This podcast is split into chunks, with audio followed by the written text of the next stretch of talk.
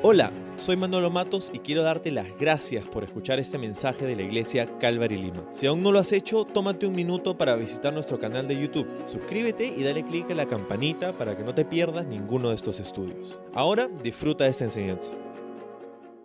Bueno, tenemos este pasaje familiar, ¿no? De Marta y María. Quizá estamos familiarizados con estos personajes, lo hemos escuchado, lo hemos leído. Ah, sabemos que estos, estas dos mujeres eran amigas de Jesús y sus discípulos. Sabemos también que eran tres hermanos, Marta, María y Lázaro. Estos tres vivían en una aldea que si bien Lucas no nos dice su nombre, en los otros evangelios entendemos que es la aldea de Betania. Ellos viven en Betania y Betania eh, está a una distancia muy cerca de la ciudad de Jerusalén.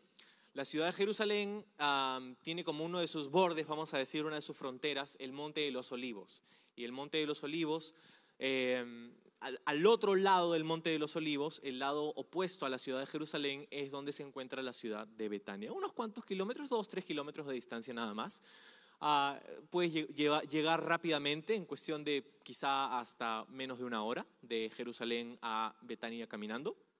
Entonces, Jesús está ya en Jerusalén. Y esto, ¿te acuerdas? Si has estado con nosotros eh, en las semanas anteriores, encontramos que Lucas se encuentra cambiando un poco la, narrativa. O sea, antes, hasta este punto, se ha enfocado en el ministerio galileo de, Jesús, de Jesús en Galilea pero ahora está en Jerusalén, o por lo menos en Betania, que está a un par de kilómetros de Jerusalén.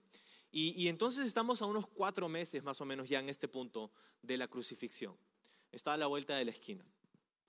Él está aquí y si está a unos cuatro meses de la crucifixión, que más o menos se da en marzo o abril, encontramos que más o menos estamos hablando del mes de diciembre, eh, en que Jesús está aquí en Betania con Marta y con María, y Lázaro también.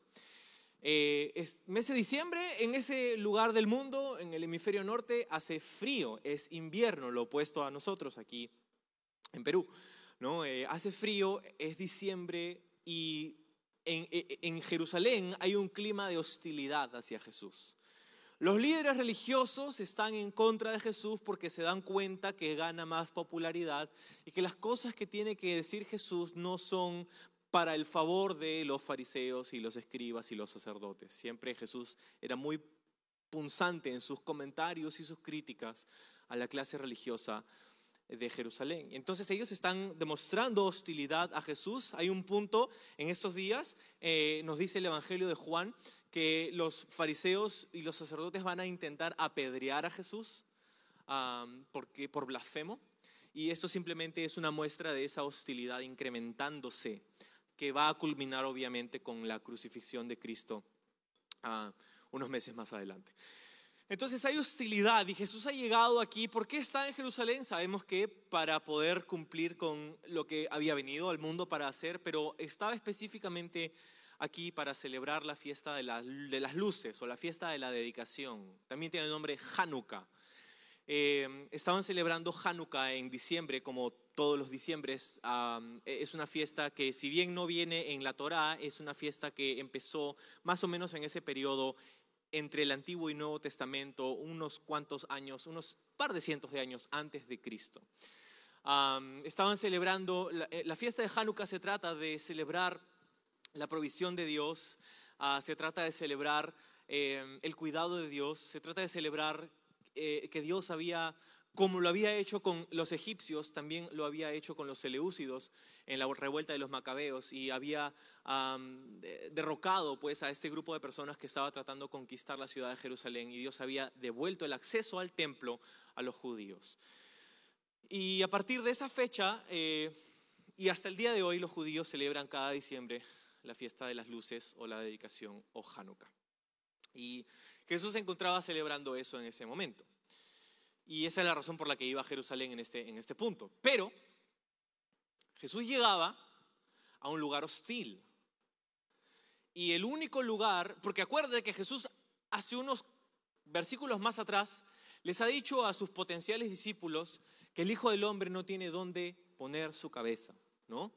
Los zorros tienen agujeros, ¿no? Los, las aves tienen nidos, pero el Hijo del Hombre no tiene dónde poner su cabeza. Y, aquí hay, hay dos lugares, específicamente a través de los evangelios, hay dos lugares en donde Jesús se sentía en casa. Y era la casa de Pedro o la suegra de Pedro en Capernaum, y la otra casa era la casa de Marta, aquí en Betania. Y, y entonces él llega y va a la casa de Marta, ¿no? A la casa de Marta, María y Lázaro. Y Marta los recibe. Marta era la anfitriona, porque aquí el texto nos dice que Marta es quien recibe a Jesús y sus discípulos en su casa. Mira el verso 38. Los recibió en su casa. Probablemente Marta era la hermana mayor, era la anfitriona. Y ya hemos leído el texto, entonces sabemos de qué, qué- pasa aquí, ¿no? Sabemos que Marta está en un torbellino de, de- de detalles y cosas que tiene que hacer. Y muchas veces podemos ver a Marta y decir, ah, sí, mira, Marta, y hablamos de Marta como la juzgamos y la condenamos, porque sí, pues Marta, ¿qué, qué tal? ¿Qué Marta? ¿Qué Marta, no? Pero en realidad, pongámonos un ratito en sus pies, ¿no? En sus zapatos, porque, que- ¿cómo te sientes tú cuando alguien viene a tu casa, has invitado a alguien a tu casa a cenar? Y, y cuando ese alguien es una persona importante para ti, ¿no? ¿Qué haces? Estás pensando con una semana de anticipación, ¿no? ¿Qué vamos a comer? ¿Qué le vamos a servir? Eh, hay que comprar los insumos, hay que preparar la comida para que cuando llegue la persona esté todo listo y, y- y todo esto. Entonces estás pensando, claro, y tú lo sabes por, por- por lo menos con unos días de anticipación para que puedas preparar la cena para tus amigos, ¿no? En este caso, Jesús no le mandó un WhatsApp a Marta. Jesús no le mandó un, un- mensaje por Instagram o, o un correo electrónico, ¿no? Él aparece en Betania y ahí estaba, hey Marta, ¿cómo estás? Hey, ya vamos a tu casa. Y, ya están ahí y está Jesús. Entonces, ¿cómo le preparas a Jesús un plato que le... ¿Qué le preparas de comer al Hijo de Dios? Te pregunto, ¿no?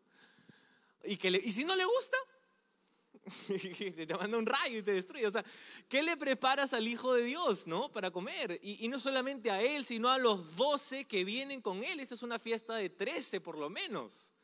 Incluyendo a Marta, María y Lázaro son 16, vamos a decir 20, ¿no? Para redondearlo. Preparar comida para 3, 4 personas ya es suficiente, imagínate para 20. ¿Cuándo fue la última vez que preparaste comida para 20 personas?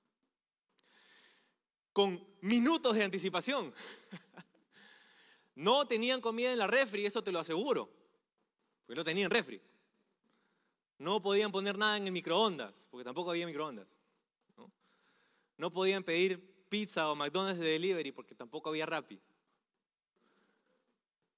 ¿Qué hacías, no? ¿Qué estrés? Esta es una situación de alto estrés para Marta. Y creo que para cualquiera en su lugar. Entonces, ahí está. Y, y entonces Jesús llega y Marta dice que los recibe, ¿no? Los recibe en su casa. Cuando ahí el verso 38 dice que Marta los recibe en su casa, era más, de- más, que abrirles la puerta. Recibirlos en su casa, en esa cultura, en el primer siglo, no era solamente abrirle la puerta de su casa para que entren. Recibirlos en su casa implicaba una serie de rituales de cortesía común. Por ejemplo, el lavado de pies. Ah, recibirlo, recibir a estos discípulos. Los pies de Jesús y los pies de los discípulos fueron lavados probablemente por Marta, María, por Lázaro, por si tenían siervos, si tenían personas que trabajaban en su casa, también por ellos, ¿no? Les ofrecían también un frasco con aceite para ungirlos ah, de una manera refrescante. Eso era también parte de la cortesía común. Era como ofrecerle un vaso de agua a una persona, un vaso con agua a una persona, ¿no? Entonces esto, está pasando, La- la- las, cortesías de- de- del común, de la cultura, estaban sucediendo y entonces estaban sirviendo a Jesús y sus discípulos. Ciertamente, qué gozo y qué alegría, ¿no? Poder pasar una tarde, una noche, una velada con Jesús y sus discípulos, escuchando sus, enseñanzas, lo que él tenía que decir. Qué gozo, ¿no? Qué alegría es cuando los amigos pueden pasar un tiempo juntos y ponerse al día. Qué genial, qué alegría. Pero alguien tenía que poner la comida en la mesa. Y ah, esa, ese alguien era Marta, ¿no?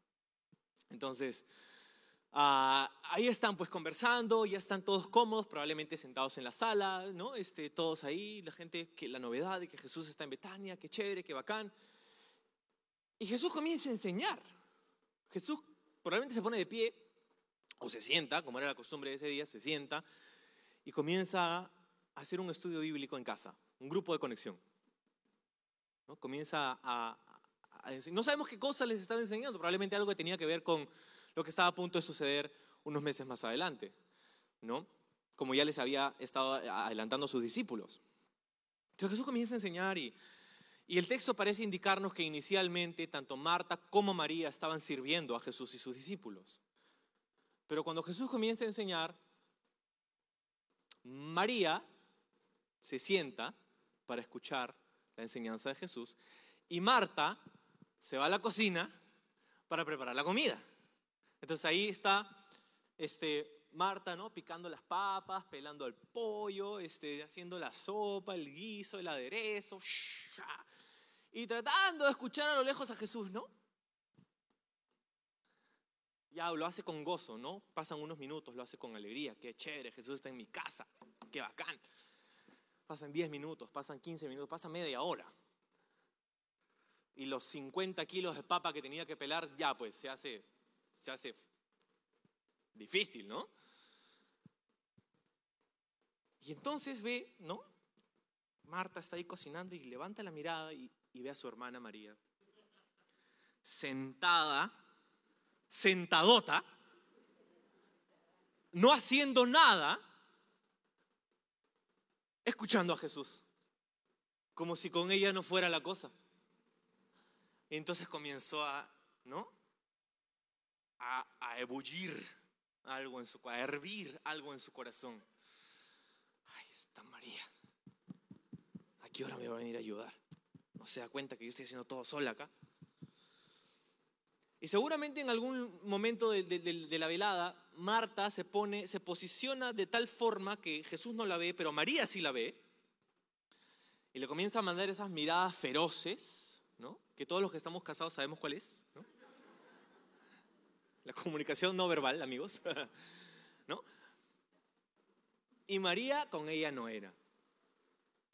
Y Marta está ahí mandándole los ojos, pero los tenía clavados ahí en María. Y cuando eso no funciona, no sabemos cuánto tiempo transcurre, probablemente media hora más, 20 minutos más.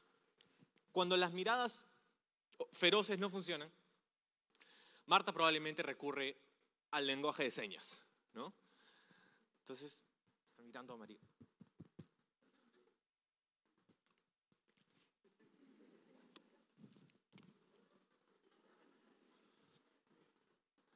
Y con María tampoco, nada, no registraba. María miraba y seguía escuchando a Jesús, ¿no? Entonces, Marta no puede más. Marta no puede más y pierde los papeles, pierde el control. El texto nos dice que Marta estaba distraída con los preparativos de la cena, el verso 40. Entonces dice, se acercó a Jesús y le dijo, ¿ok? Se acercó a Jesús y le dijo, el texto original aquí infiere que Marta interrumpe el estudio bíblico de Jesús y se pone delante de su cara, se le planta al frente y le dice, ¡eh, maestro! ¿No te importa que yo estoy haciendo todo sola para servirlos a ustedes? Y mi hermana está sentadota y no me ayuda. Y para poner la cereza en el helado, le da un mandato a Jesús. Dile que me venga a ayudar. Wow. Entonces, toda sensación de hospitalidad, paz, calma, amor que quería generar en su casa, se fue por la ventana. Toda la gente que estaba escuchando previamente a Jesús ahora estaba como que, uh, no sé a qué campo minado hemos entrado, pero hay que caminar con cuidado. Creo que hay problemas más profundos de los que podemos identificar en este momento. Entonces imagínate pues, todos están ahí escuchando con gozo a Jesús sus enseñanzas y de pronto viene este demonio de Tasmania, ¿no? Y comienza a hablarle a Jesús con ese tono, ¿no? No te importa. Curioso, ¿no? Porque es la misma acusación que le hicieron en algún momento los discípulos a Jesús cuando estaban en ese barco, Jesús durmiendo en medio de la tormenta en el mar de Galilea, y los discípulos levantan a Jesús, ¡Hey, ¿no te importa que nos vamos a morir ahogados? Es la misma acusación No te importa. Y es curioso porque es la misma acusación que muchas veces nosotros tenemos la tentación de hacerle a Dios cuando hay cosas que pasan en nuestra vida que no terminamos de entender.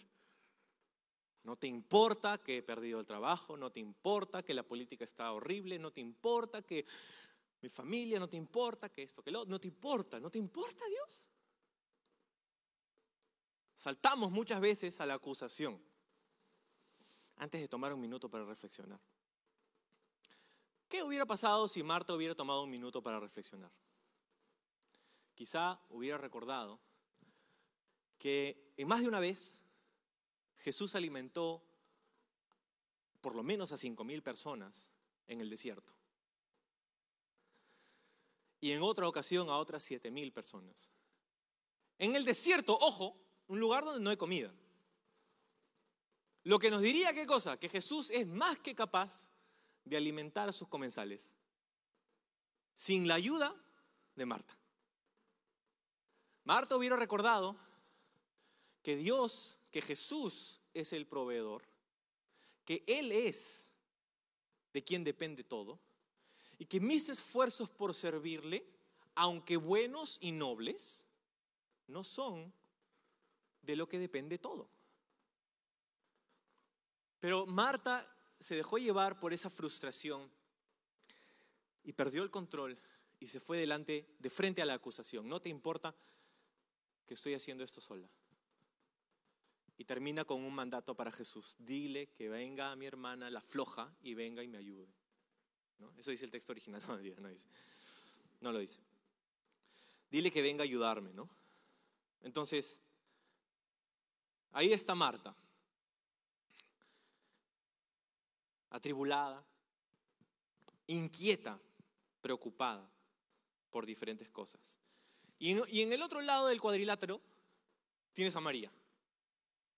Y María, ¿qué está haciendo? Está escuchando a Jesús.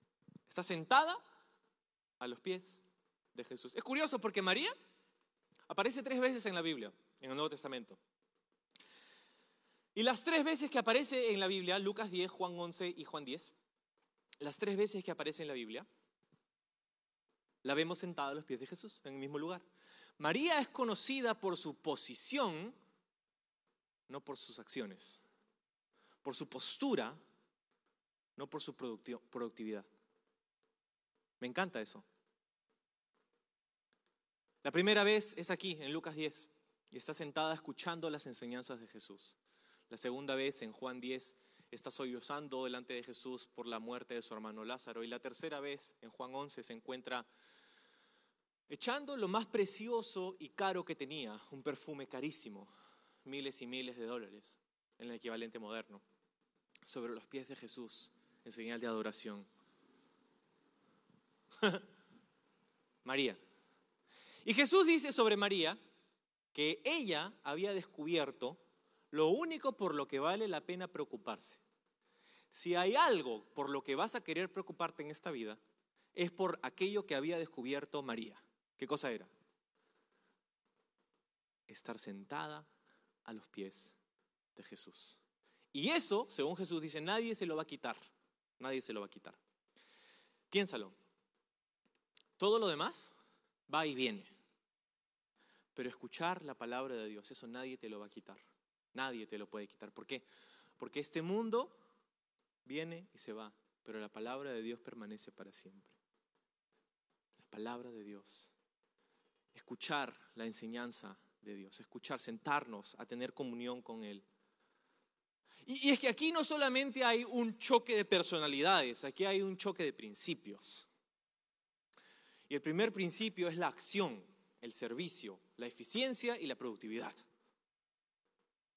Pero del otro lado, cuando María pierde su nombre, lo que queda es la adoración y la devoción. La adoración y la devoción, la intimidad con Jesús. Entonces tienes de un lado la acción y del otro lado la adoración. Y nos damos cuenta que lo que Jesús nos enseña en este pasaje es que la acción o el servicio sin adoración o devoción nos lleva a la preocupación a la irritabilidad, a la frustración. ¿Por qué? Porque Marta está dando de lo que no tiene. Es como una jarra que cuando está llena puede servir y vertir sobre los demás, pero cuando está vacía, cuando está vacía lo único que está haciendo es un movimiento sin vida. Todavía lo está haciendo, por afuera parece que estuviera sirviendo, parece que todo estuviera bien, pero no hay nada que sale de ahí. Y lo que comienza a salir y lo que comienza a generar y hervir en su corazón es esa frustración. ¿Por qué? Porque tienes en Marta el típico caso de una persona ansiosa. Tienes en Marta la ansiedad dominando el corazón y la mente de una persona. La ansiedad.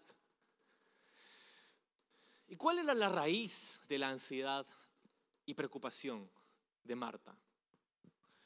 La raíz era que ella tenía, y, como es típico de personas que, tienen ansiedad, que luchan con la ansiedad, es que tienen expectativas que ellos mismos se han puesto sobre, sobre ellos. ¿Cuál era, ¿Cuál era la expectativa que se había puesto Marta sobre sí misma? La expectativa era que tenía que generar una cena para, para 20 personas esa noche en cuestión de minutos. La expectativa era que ella era la que tenía que hacer que las cosas salgan bien. Ella era la que tenía que servir y ayudar y hacerlo todo, porque si ella no lo hacía, entonces nadie más lo iba a hacer. Pero yo te pregunto, ¿esa expectativa o esas expectativas tú crees que fueron las que fueron impuestas por Jesús sobre Marta? ¿Tú crees que Jesús y los discípulos le pusieron esa carga a Marta y le dijeron, tú vas a hacer esto y si no lo haces, ya fuiste? No. Esas expectativas fueron puestas por Marta misma. Ella misma se puso esas expectativas. Nadie más esperaba que ella mueva un dedo. Pero ella se cargó con esas expectativas. Y muchas veces luchamos con ansiedad porque ponemos sobre nosotros expectativas que nadie más ha puesto sobre nosotros. Y no solamente eso, sino que el problema de Marta con María es que ella había proyectado esas expectativas a su hermana, hacia ella. Y porque ella entonces no cumplía con las expectativas que ella misma le había impuesto a su hermana, entonces se frustraba y se molestaba con ella. ¿Te das cuenta? Y el problema, pues, de luchar con la ansiedad es que luchamos con el control. Muchas veces la raíz de, una, de un episodio de, ansiedad es, es, evidenciado por el hecho de que tenemos una necesidad de sentirnos en control. Queremos que, que todo salga como nosotros queremos. Y nos ponemos ansiosos porque queremos que todo salga de acuerdo al plan. Y quizá esa necesidad de control no es necesariamente poco saludable, quizá es, es, algo bueno como lo que Marta quería. Marta quería que tengan una buena velada, una buena cena con sus amigos y agradar a Jesús. Eso no era malo.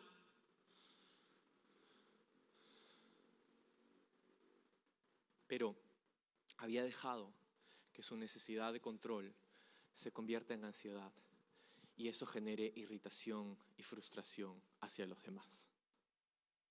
¿Te das cuenta cómo ocurre esto? Y nos ocurre, ¿no? Marta no es la única. Marta no está sola. Muchas veces en vez de Marta puedes poner tu nombre ahí, Manolo, ¿no? Juan, Carlos, Eduardo, Mirta. Todos nos podemos encontrar en ese lugar fácilmente.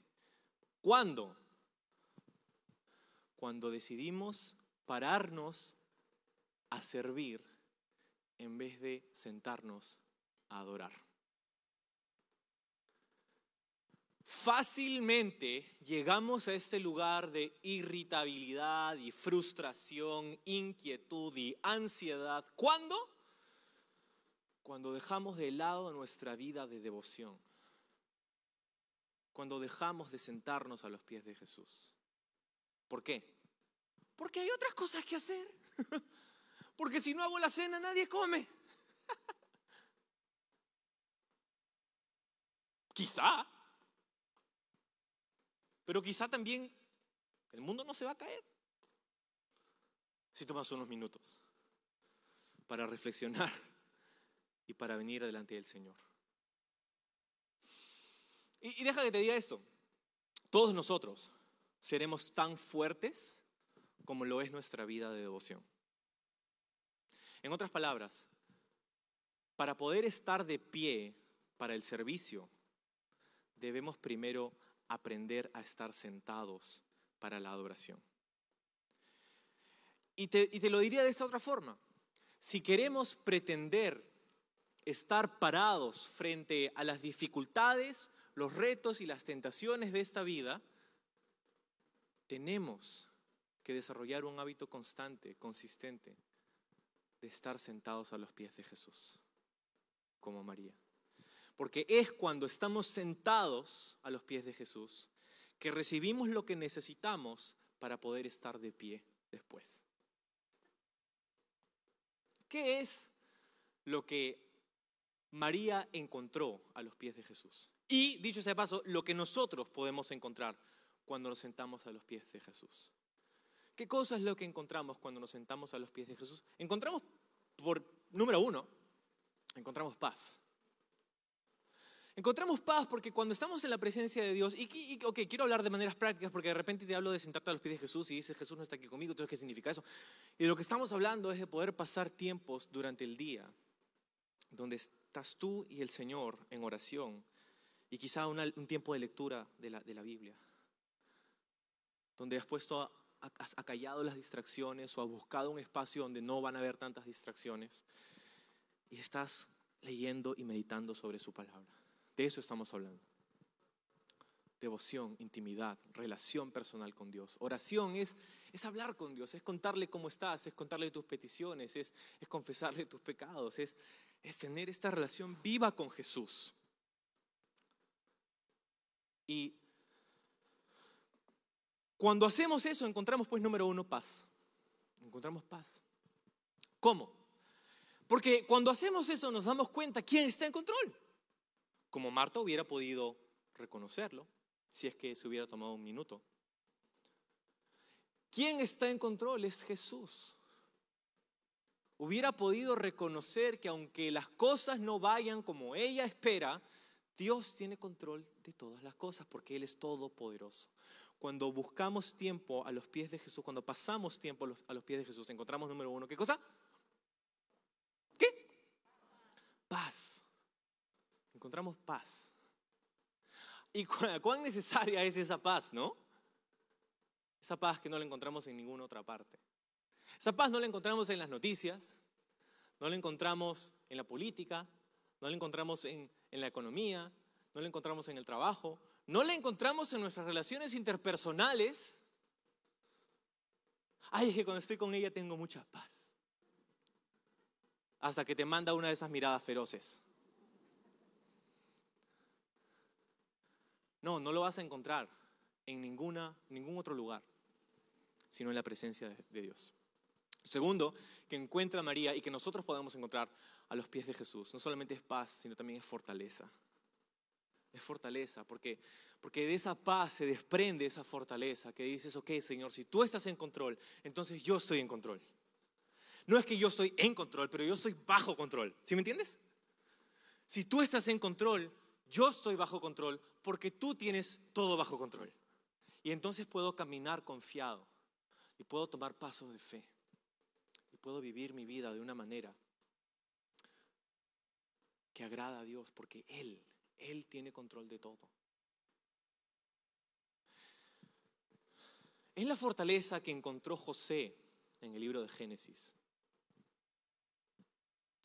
Que cuando sus hermanos lo vendieron como esclavo, lo dieron por muerto. Que cuando sus amigos en la prisión lo traicionaron, cuando él les hizo un favor. Que cuando la esposa de su jefe lo acusó injustamente. Cuando todas estas cosas le pasaron, al final de su vida, José pudo decir todas estas cosas a sus hermanos, ¿no? Que ustedes tuvieron la intención de usarlas para mal, para mí, Dios las transformó y las encaminó para bien. Fortaleza es lo que podemos encontrar en la presencia, en los pies de Jesús. Paz, fortaleza. Lo tercero, lo tercero que María encontró y que nosotros podemos encontrar a los pies de Jesús es sabiduría. Es sabiduría. Sabiduría para tomar buenas decisiones, porque sabiduría no se trata de conocimiento, o sea, no se trata de tener conceptos teológicos en tu mente, aunque es parte de, pero sabiduría se trata de aplicar lo que sabes. Sabiduría se trata de encontrar un camino. Sabiduría se trata de saber que Dios tiene un plan para tu vida y quieres tomar decisiones que van a ir de acuerdo a ese plan porque ese plan es lo mejor para tu vida. Y la única forma en que vamos a encontrar sabiduría para nuestro camino, para nuestra vida, es a los pies de Jesús. No vas a encontrar la sabiduría de Dios en el consejo de esa persona en el trabajo que no conoce a Dios. No vas a encontrar sabiduría en TikTok. No vas y de repente en uno que otro, ¿no? Que sale por ahí con un versículo bíblico. No vas a encontrar sabiduría en tus amigotes. no vas a encontrar sabiduría en el mundo. O, por lo menos no la sabiduría de Dios. O sea, vas a encontrar sabiduría quizá, pero hay, ¿sabes? La Biblia dice en el libro de Santiago que hay dos tipos de sabiduría. Hay una sabiduría que es del mundo hay una sabiduría que es de Dios. Y la sabiduría que es del mundo te sirve para ciertas cosas, pero en última instancia es carnal, es terrenal. Pero la sabiduría que perdura y la sabiduría que necesitamos verdaderamente es la sabiduría de Dios. ¿Y de dónde viene? De Él. Si alguien necesita sabiduría, se encuentra en necesidad de sabiduría, dice Santiago, busque a Dios y pídale a Él. Pídale a Él. Porque Él da, dice, sabiduría sin reproche a, los que se lo piden. Es a los pies de Jesús que encontramos sabiduría. Encontramos fortaleza y encontramos paz. Otra cosa y lo último que encontramos también es santidad. A los pies de Jesús encontramos santidad. Porque cuando estamos a los pies de Jesús, cerca a Él, comenzamos a ver a Jesús por quien Él es. Un Dios todopoderoso, santo, eternamente santo, justo, misericordioso, lleno de amor. Él es santo. Y cuando comienzas a ver a Dios como santo, comienzas a darte cuenta que Él pide eso de ti. Y no solamente te lo pide, sino que también lo genera en ti. Cuando comienzas a pasar tiempo constante con Dios, cuando comienzas a, a tener esta, esta relación personal con Dios, Él comienza a iluminar ciertos lugares en tu corazón que antes estaban a oscuras. Y, y, comienzas a darte cuenta de ciertas cosas con las que antes tropezabas. Y comienzas a, a entender que hay ciertas cosas que Dios ama y tú comienzas a amar esas cosas también. Pero también te das cuenta que hay ciertas cosas que Dios odia. Y tú comienzas a odiar esas cosas también. Y eso es lo que produce santidad en tu vida. ¿Qué cosa es santidad? Su santidad. No estamos hablando de un título, no estamos hablando de una posición, no estamos hablando de un cargo. Cuando, cuando hablamos de santidad, la palabra santo significa separado diferente. Y eso es lo que comienza a suceder en tu vida, comienzas a vivir diferente. Y me encanta eso, porque es lo que, es lo que María anhelaba. Es lo que nosotros anhelamos. Y honestamente es lo que el mundo anhela, pero no sabe dónde encontrarlo. Pero ya tienes el secreto esta mañana. ¿Dónde encuentras eso que el mundo quiere? A los pies de Jesús. A los pies de Jesús. Si te sientas a los pies de Jesús hoy, vas a poder estar de pie ante los problemas que enfrentaremos mañana.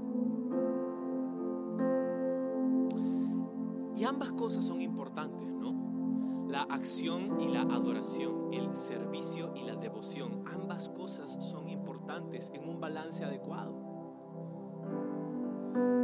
Pero si tuviéramos que escoger una, entre lo que representa Marta y lo que representa María, tenemos que escoger lo que representa María. Nuestra vida de devoción, nuestra intimidad con Jesús. Y entendemos entonces que antes de pararnos para servir debemos sentarnos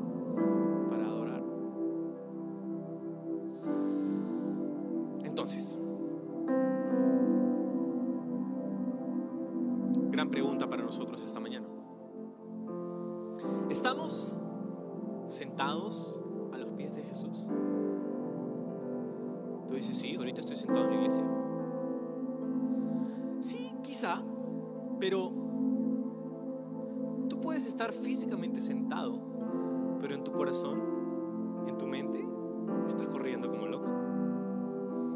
Estás pensando qué vas a hacer ahorita, qué vas a hacer más tarde, qué van a hacer los chicos, que no sé qué, que el almuerzo, que después más tarde, no sé qué, que la semana que empieza, el colegio, y que el trabajo en la universidad, y que las clases presenciales, las virtuales, mañana tengo lo que esperar, y mil cosas, estás corriendo, o sea, estás sentado, sí, estás sentado, pero estás corriendo,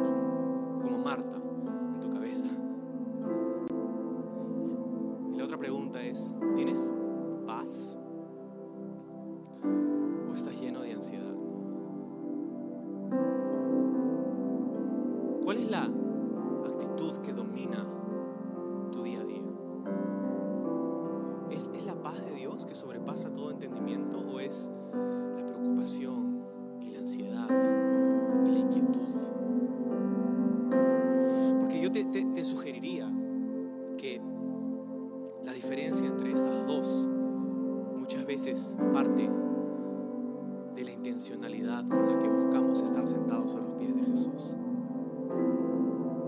cuando dejamos que las otras cosas, buenas o malas, tomen el lugar que solo Dios merece en nuestra vida, comenzamos a sentirnos como Marta se sentía, inquieta, frustrada, irritada. Y yo quiero decirte esto no desde un lugar de, de, de privilegio o, o incluso autoridad, pero quiero decirte desde un de experiencia, identificándonos con, con Marta, porque a mí también me pasa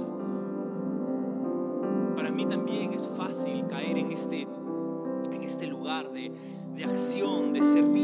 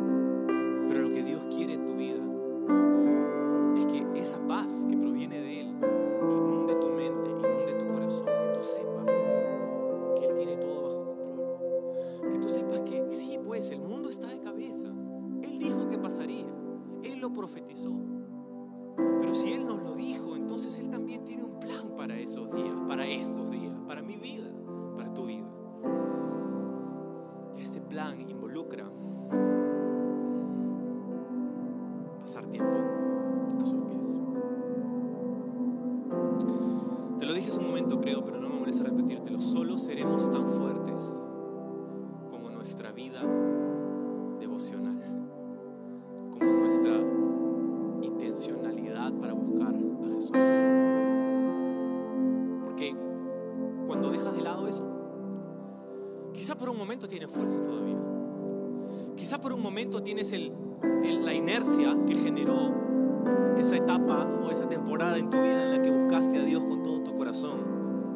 Eso genera una inercia. Pero esa inercia se acaba.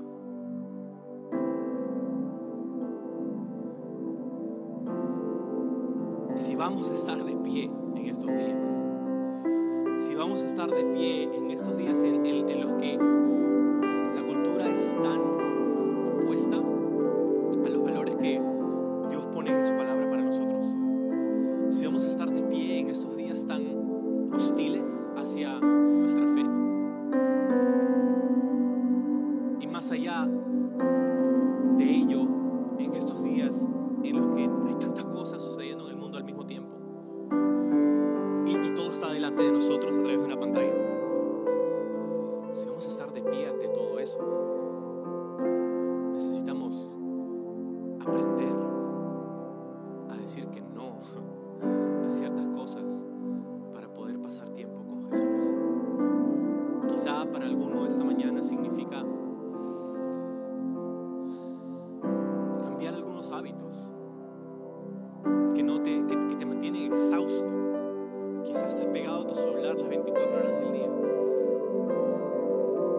tenemos que estar informados.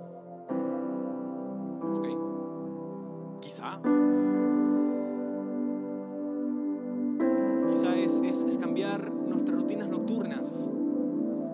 Porque pasamos horas hasta altas horas de la noche haciendo quién sabe qué cosa y después en la mañana lo último que queremos hacer es levantarnos más temprano de lo que debemos para poder pasar tiempo con el Señor.